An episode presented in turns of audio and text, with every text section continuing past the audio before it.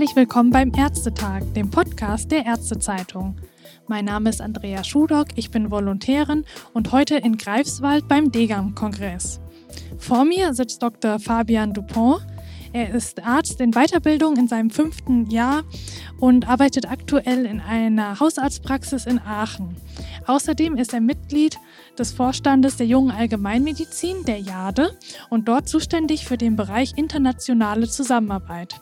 Guten Tag, Herr Dr. Dupont. Ja, hi, schön, dass ich dabei sein darf. Bei diesem Jade-Treffen ging es wie so oft sehr viel um das Netzwerken. Und Ihr Anliegen ist hier besonders auch über die deutsche Grenze hinaus zu netzwerken. Warum ist denn Ihrer Meinung nach die Vernetzung in andere europäische Länder so wichtig für junge Allgemeinmediziner? Ja, ich glaube, die Weiterbildung in der Allgemeinmedizin hat sich mm, in den letzten Jahren deutlich verändert, deutlich weiterentwickelt. Wir haben gewechselt auf ein Kompetenzmodell und das basiert natürlich auf einem europäischen bzw. internationalen Rahmen.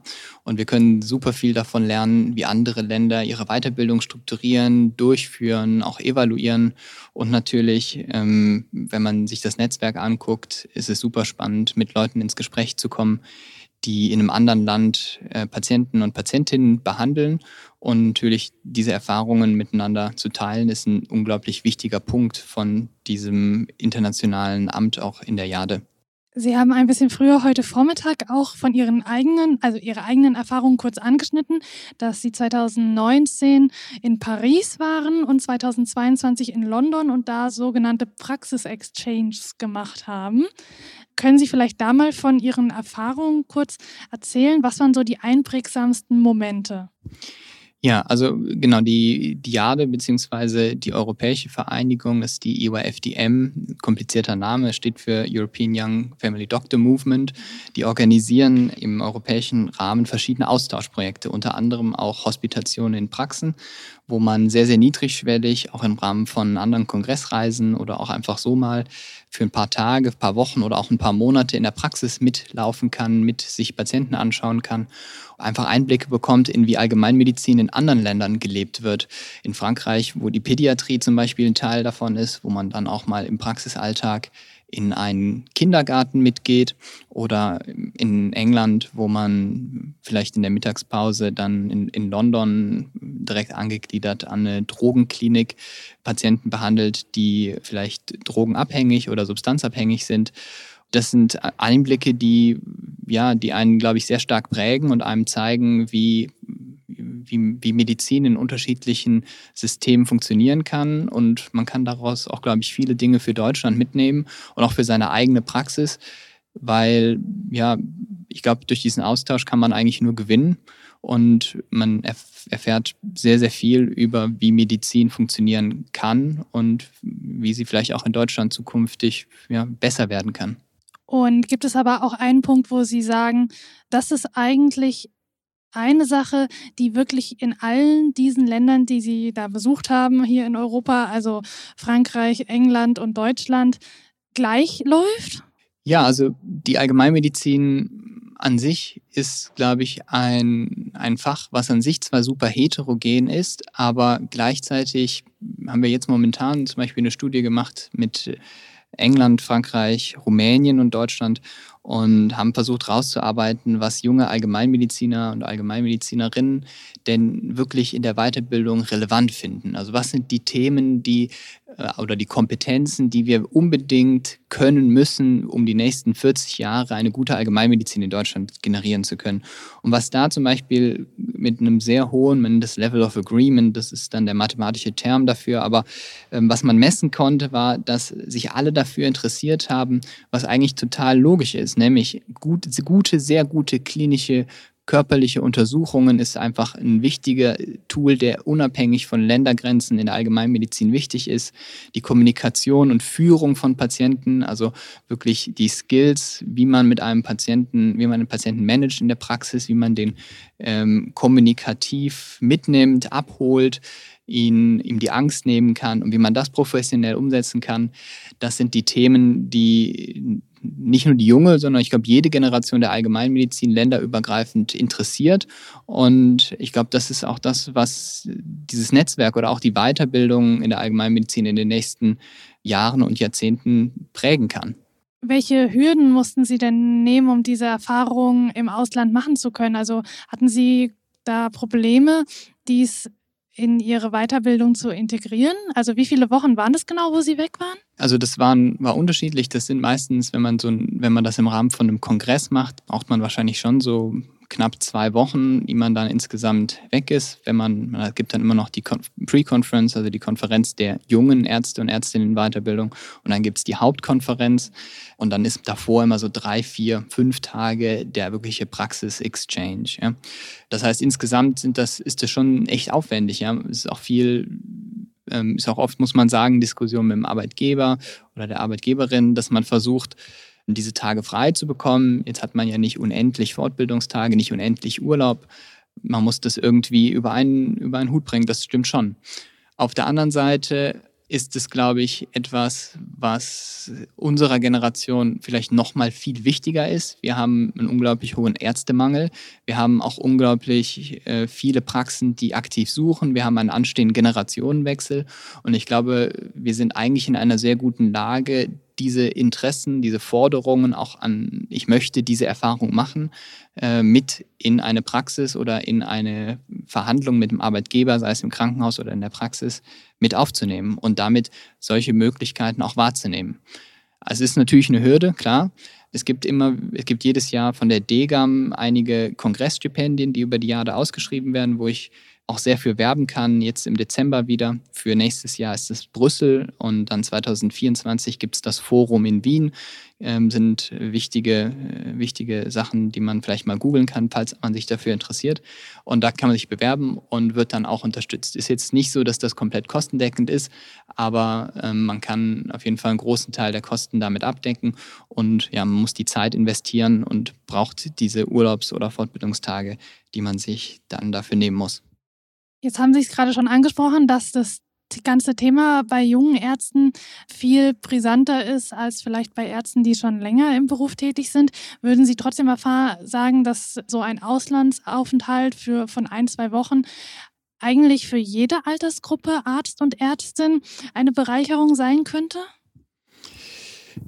Ja, also ich würde sagen, klar, es ist für jeden eine Bereicherung. Ich glaube, für Ärzte und Ärztinnen in Weiterbildung ist es vielleicht nochmal essentieller. Hm, viele kennen das aus dem Studium, waren vielleicht selber im Ausland, haben dort tolle Erfahrungen gemacht. Das hat sicherlich viele geprägt.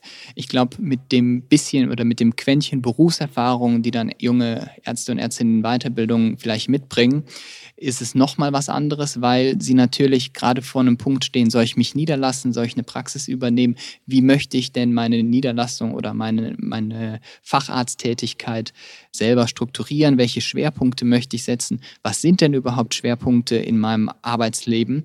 Das sind alles Fragen, die einen natürlich super beschäftigen in dieser Zeit und da können diese Impulse auch aus ausländischen Systemen, glaube ich, sehr, sehr viel weiterhelfen. Natürlich auch für junge Fachärzte, auch natürlich sehr interessant. Und für Leute mit sehr, sehr viel Expertise oder die Jahrzehnte Erfahrung haben, kann das natürlich auch sehr, sehr spannend sein. Wobei ich natürlich auch weiß, je weiter man in, dieser, in der Karriere in der Medizin voranschreitet, desto ja, schwieriger wird es vielleicht auch, diese Chancen wahrzunehmen. Und deshalb kann ich, glaube ich, jedem nur sagen, wenn man darauf Lust hat, dann macht es jetzt und wartet nicht noch fünf, sechs, sieben, acht, zehn Jahre. Inwieweit hat sie denn diese, also ja, es waren sehr kurze Wochen natürlich im Ausland, aber inwieweit hat sie das bestärkt, in Deutschland als Hausarzt tätig zu sein und tätig zu werden? Ja, ich glaube, was man im Ausland deutlich sieht, ist, was unser Gesundheitssystem gut kann, was es natürlich auch nicht gut kann, aber es zeigt einem auch, welche Kompetenzen vielleicht in Deutschland einzigartig sind, wie man sozusagen die Breite der Allgemeinmedizin in Deutschland, was ein Allgemeinmediziner in Deutschland alles machen kann und darf, sei es von der Ultraschalltechnik, sei es von der eigentlichen selber durchgeführten Diagnostik, von der langfristigen Behandlung verschiedenster Erkrankungen. Das ist in ganz vielen Ländern nicht so. Und ich glaube, das bestärkt auch unglaublich den Standort Deutschland, wenn man selber sieht, ach, das ist ja was Besonderes für Deutschland, das war mir gar nicht bewusst. Dann hätte ich als letzte Frage vielleicht noch, auch mit Blick auf die Erfahrungen, die Sie auf europäischen Kongressen schon gesammelt haben und sammeln werden. Was sind Ihre Erwartungen hier an den diesjährigen DEGAM-Kongress und was kann dieser Kongress vielleicht sich von anderen europäischen Kongressen abschauen?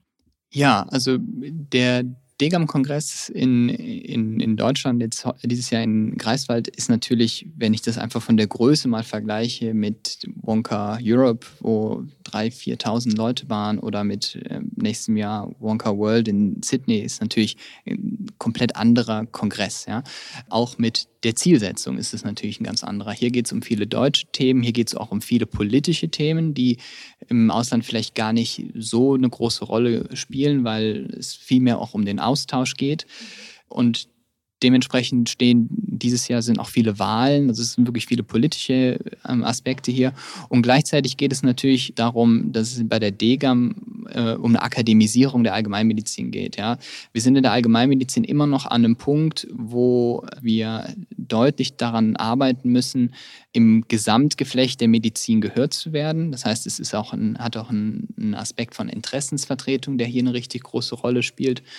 Was ich mir, glaube ich, wünschen würde ähm, in der Zukunft, ist, dass der DGAM oder der DGAM-Kongress einen Stellenwert bekommt, wie andere Kongresse auch, wo noch die, der fachliche Austausch noch mehr gestärkt werden kann, sodass man vielleicht gar nicht mehr so angewiesen ist auf diese Interessensvertretung oder diese ganzen politischen Aktivitäten, die natürlich auch wichtig sind.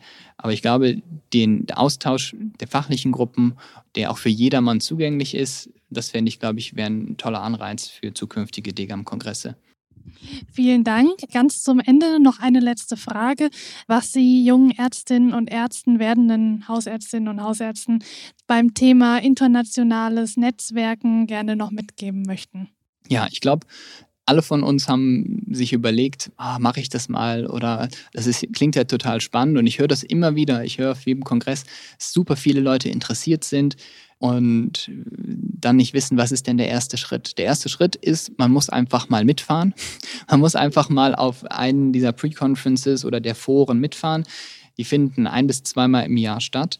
Man lernt da so viele spannende Leute kennen, dass man einfach nur Lust hat, äh, dort in Projekten mitzuarbeiten oder auch ähm, Themen, die einen selber interessieren, mit weiterzuentwickeln.